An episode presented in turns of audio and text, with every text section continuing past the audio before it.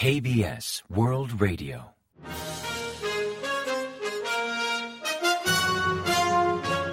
Informativo de KBS World Radio.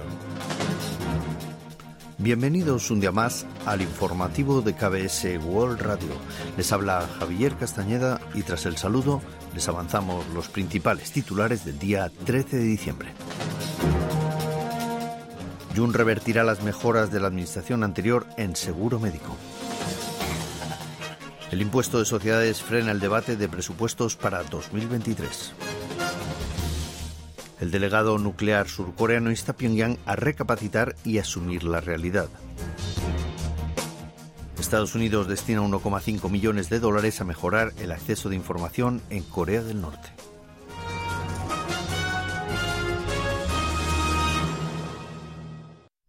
Tras el avance de titulares les ofrecemos las noticias.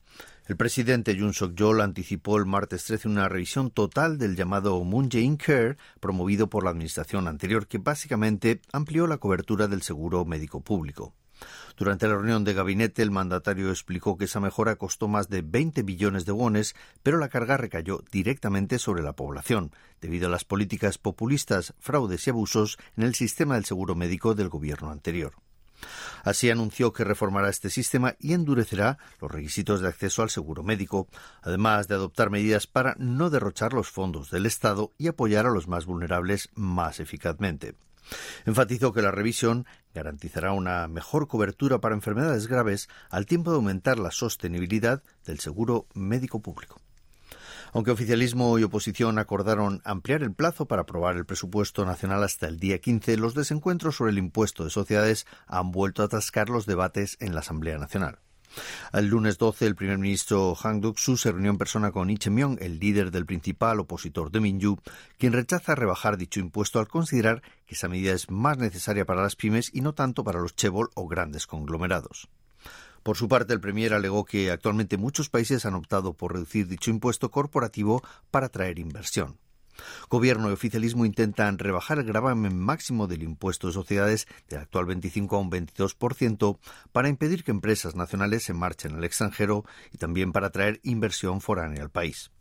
No obstante, la oposición rechaza la medida al considerar que solo beneficiará al 0,01% de las empresas y a cambio aboga por recortes puntuales para empresas pymes con menos de 500 millones de wones en ganancias. Ante este choque frontal de posturas, el presidente de la nación, Yoon Suk-yeol, solicitó una cooperación suprapartidista, enfatizando que la reducción del impuesto corporativo busca fomentar la inversión y el empleo y así revitalizar la economía nacional desde el sector privado. El delegado de Corea del Sur para el tema nuclear norcoreano, Kim Kong, remarcó que la sociedad global jamás reconocerá a Corea del Norte como Estado nuclear y que si Pyongyang alberga la más mínima esperanza de obtener ese reconocimiento, debería recapacitar y asumir la realidad. La declaración de Kim llegó el martes 13 desde Yakarta, en Indonesia, donde se reunió con Song Kim y Takehiro Funakoshi, sus homólogos estadounidense y japonés, enfatizando que la comunidad internacional lleva tres décadas apostando por la desnuclearización de Corea del Norte, objetivo que no cambiará aunque pase un millón de años.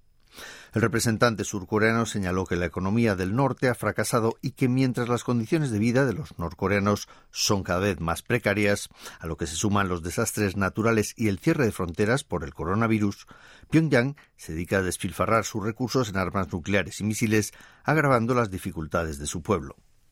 Agregó que el régimen de Kim Jong-un no ha obtenido nada del desarrollo nuclear salvo aumentar la inseguridad y someter a su país a un completo aislamiento diplomático.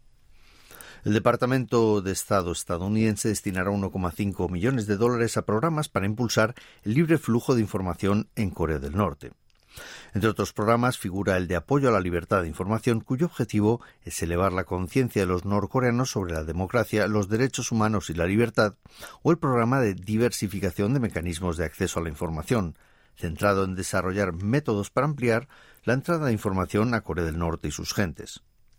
Dicha subvención se destinará a creadores de contenidos sobre democracia y derechos humanos, a realizadores de programas radiofónicos que mejoren el acceso de los norcoreanos a la información o a cursos para formar a desertores norcoreanos como creadores de contenidos. También podrán solicitarla desarrolladores de tecnologías para neutralizar los sistemas de Pyongyang de bloqueo de información externa o para llevar información del exterior a la población de Corea del Norte. Por otra parte, Washington ofrece una ayuda de entre 100.000 y 1.250.000 dólares destinada a promover los derechos humanos y las libertades fundamentales de Corea del Norte. Concretamente, se dedica a investigar ataques contra los derechos humanos u otros tipos de opresión en ese país, a fin de garantizar los derechos laborales y mejorar los derechos de las mujeres y los discapacitados. Los cancilleres de Corea del Sur y de China celebraron el lunes 12 una reunión virtual para dar continuidad a los acuerdos alcanzados por los líderes de ambos países el pasado mes de noviembre de cara a impulsar las relaciones bilaterales. Pak Jin, el ministro de Exteriores surcoreano, expresó que Seúl y Beijing comparten la inquietud de frenar las provocaciones de Corea del Norte, incluido un nuevo ensayo nuclear, inducir a ese país hacia la desnuclearización, haciendo un llamado urgente a estrechar la cooperación. Mostró confianza en que China apoye más activamente los esfuerzos de Corea del Sur por impulsar el diálogo con Pyongyang y también la iniciativa audaz que promueve el presidente Yoon Suk-yeol. Su contraparte chino Wang Yi respondió que Beijing mantendrá un papel constructivo en temas relacionados con la península coreana. Por otra parte, los cancilleres conversaron sobre suministros, sobre la pronta reanudación del debate sobre inversiones en servicios que establece el Tratado de Libre Comercio suscrito entre China y Corea y del aumento de rutas de vuelos y el intercambio de contenidos culturales. La Unión Europea ha ampliado las sanciones contra Corea del Norte por primera vez en ocho meses, agregando a ocho particulares y cuatro entidades a su lista negra. Según informó el lunes 12 el Consejo Europeo de Relaciones Exteriores, los nuevos sancionados tienen vinculación con el desarrollo o bien financiación del programa balístico norcoreano e incumplen las resoluciones del Consejo de Seguridad de la ONU. Los particulares están relacionados con Korea Mining Development Trading Corporation, empresa especializada en comercio de armas, con el Departamento de Industria de Defensa y con Korea Ryongbyon General Corporation, todas entidades del Partido de los Trabajadores, o bien son científicos o funcionarios de la Academia de Ciencias de Defensa. Entre esas entidades figuran Korean Runsan Trading Corporation, una compañía dependiente del Ministerio de Industria de Cohetes de Corea del Norte, así como Única y New Kong, dos petroleros, por transbordo ilegal de petróleo refinado en alta mar. Tras estas nuevas inclusiones, la lista de sanciones independientes de la Unión Europea contra Corea del Norte incluye un total de 73 particulares y 17 entidades. El largometraje Decision to Live del director Park Chan-wook figura entre los nominados al Globo de Oro a la mejor película en lengua extranjera. El anuncio fue realizado el lunes 12 por la Asociación de Prensa Extranjera de Hollywood a cargo de los premios Globos de Oro. La película surcoreana compite con otras cuatro candidatas sin novedad en el frente, Argentina 1985, Close y Triple R. La octava edición de los premios Globo de Oro será el 10 de enero de 2023 en Beverly Hills, California, y será retransmitida en vivo un año después de suspenderse su emisión por televisión y boicotearse por la industria ante las prácticas racistas de la Asociación de Prensa Extranjera y sospechas de corrupción de su cúpula administrativa. Este año, considerando los esfuerzos de la organización por corregir la conducta y promover la diversidad, el canal NBC decidió retomar la retransmisión de la gala. Asimismo, la película figura entre las diez mejores del año según el listado que elabora The New York Times. Y ahora pasamos a ofrecerles el pronóstico del tiempo.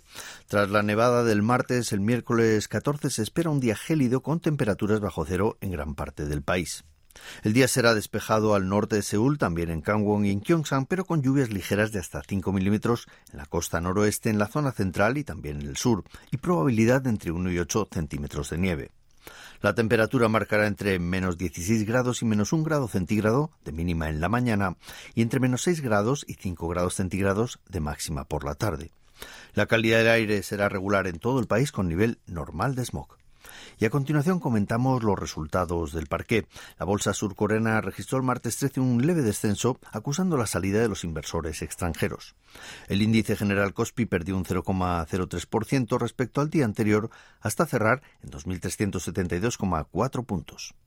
En tanto, el COSDAC, el parque automatizado, remitió un 0,01% hasta culminar en 715,16 unidades.